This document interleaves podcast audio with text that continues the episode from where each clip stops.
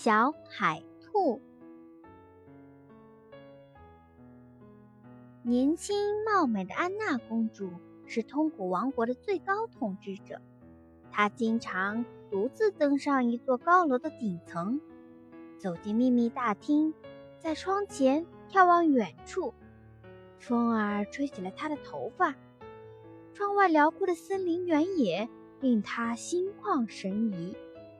公主的这个秘密大厅共有十二扇窗户，从第一扇窗往外看，能够比普通的窗户看得更清楚些；从第二扇窗往外看，可以看得更多些、更清楚一些；从第三、第四、第五等等依次看过去，景色一个比一个更多、更清楚。从第十二扇窗往外看，可以看见世间的一切事物。骄傲的公主认为，没有东西能逃过自己的眼睛。有谁能比自己更高明呢？只有自己才能配统治这个国家。春天，在迎春花的芬芳和蜜蜂的飞舞中来到了。美丽而威严的安娜公主。已经到了结婚的年龄，她向外界宣布，向自己求婚的人首先必须能藏到一个不被他发现的地方，一旦被发现就会被斩首。如果没有人能做到这一点，自己就永远都不嫁人。慕名而来的人藏到了各种令人难寻的地方，结果。被公主从秘密大厅的第一扇窗就看到了，而送了命。当第十七位求婚者，当第九十七位求婚者失败后，很长一段时间都没有人来敢求婚了。盛夏的一天，微风懒懒地拂过树梢，蝉儿嘶鸣着，几只小鸟叽叽喳喳地飞过。这时，有兄弟三人。来到王宫求见公主，他们一个个都健壮高大，面庞坚毅，目光纯净。公主上下打量着三个兄弟，她的目光被一个英俊的三弟牢牢给吸引住了。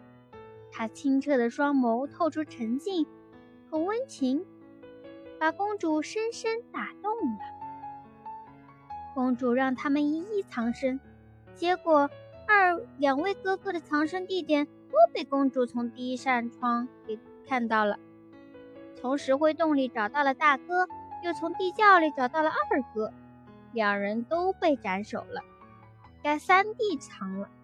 公主凝视着眼前这个净卵的小伙子说：“如果你输了，你就是第一百个失败的求婚者了。”两位哥哥失败后，三弟觉得公主眼泪非凡，于是他说：“恳求公主容我一天的时间考虑，再给我三次藏身的机会。”公主应允了。野外树林空气格外清新，三弟背着猎枪走在松软的草地上，眼前生机勃勃景象让他放松了许多。大自然呐，请赐予我灵感和好运吧。这时，一个黑色的鸟影从眼前掠过，在面前在面前的树杈上落了下来。三弟举着枪对准了他：“我的朋友，别开枪，我会报答你的不杀之恩的。”一个滑稽的声音从树叶间响起。原来那是一只会说话的鹦鹉。三弟放下枪，继续往前走，走出了小树林。眼前是一片湖泊，波光粼粼的湖面浮出着一个巨大的影子。那是一条大鱼。三弟举起了枪，且慢，我的朋友，请手下留情，我会报答你的。三弟又发下了枪，目送那条会说话的温柔的大鱼慢慢的游走了。三弟回到树林边，一只跛足的狐狸迎面走来，他举枪就射，没打中，狐狸反而开口了。他说：“年轻的朋友，可以帮我拔掉扎在脚上的刺吗？”狐狸的声音很可怜，三弟忙上前帮他拔掉了刺。多谢了，我会报答你的好心的。狐狸边说边跑远了。第二天就是和公主约定开始捉迷藏的日子了。三弟到树林求助第一个朋友乌鸦。乌鸦用一只翅膀托腮，沉思片刻，说：“有了。”只见乌鸦飞快扇动双翅，一片耀眼的彩光闪现后，一只大鸟蛋从中分开。乌鸦把小伙子收进去，蛋又自动合上了。乌鸦满意的蹲在鸟蛋上。时间到了，公主来到大厅，从第一扇窗口开始看，直到第十一扇窗口，她才看见三弟。第二天，三弟去求教第二个朋友大鱼。大鱼钻入水中思考了一会儿，浮出水面，笑着说。这样好了，他张开大嘴，让小伙子张了进去，啊，然后潜到湖心最深处。时间到了，公主这一次从第一扇窗户直到第十二扇窗户才发现了三弟。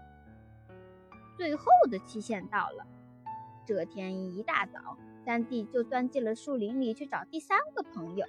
那只充满灵气的狐狸，狐狸闭眼思考了三分钟，然后他在他耳边说了几句悄悄话。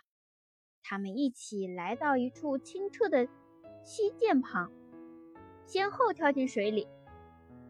一会儿，狐狸变成了商人，从水里爬起来。三弟呢，他则变成了一只拇指大小的小海兔。上午时分，集市上的人们被商人。手上乖巧可爱的小海小海兔吸引，纷纷上前围观。公主也闻讯而来，她看得满心欢喜，就买下了小海兔。当公主把小海兔放在肩上，神气地回到王宫时，约定的时间也到了。公主直接来到大厅，从第一扇窗看到第十一扇窗，也没看见三弟。这时，小海兔悄悄地藏在。公主的浓发里，公主走到第十二扇窗户前，费尽周折地看来看去，可还是看不到。无可奈何的，只好转身离去，却发现小海兔在她的发辫里趴着。气恼的公主一把把它扔到地上：“看你这个小东西，往哪钻？”小海兔却一溜烟儿地跑了。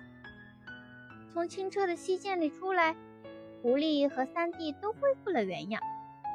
我终于赢了！三弟激动地大喊起来，然后向狐狸道了谢，向王宫飞奔而去。安娜公主信守承诺，和三弟举行了盛大的婚礼。每当有人问起三弟是如何隐藏的，他总是会说：“这是一个秘密，你自己想吧。”安娜对求婚者中唯一胜过自己的三弟钦佩不已。不久，三弟就当上了国王。好了，故事讲完了。这个故事告诉我们一个道理：山外有山，人外有人。不管你有多大多大的本事，总是会有人比你的本事更大。所以千万不能骄傲哟。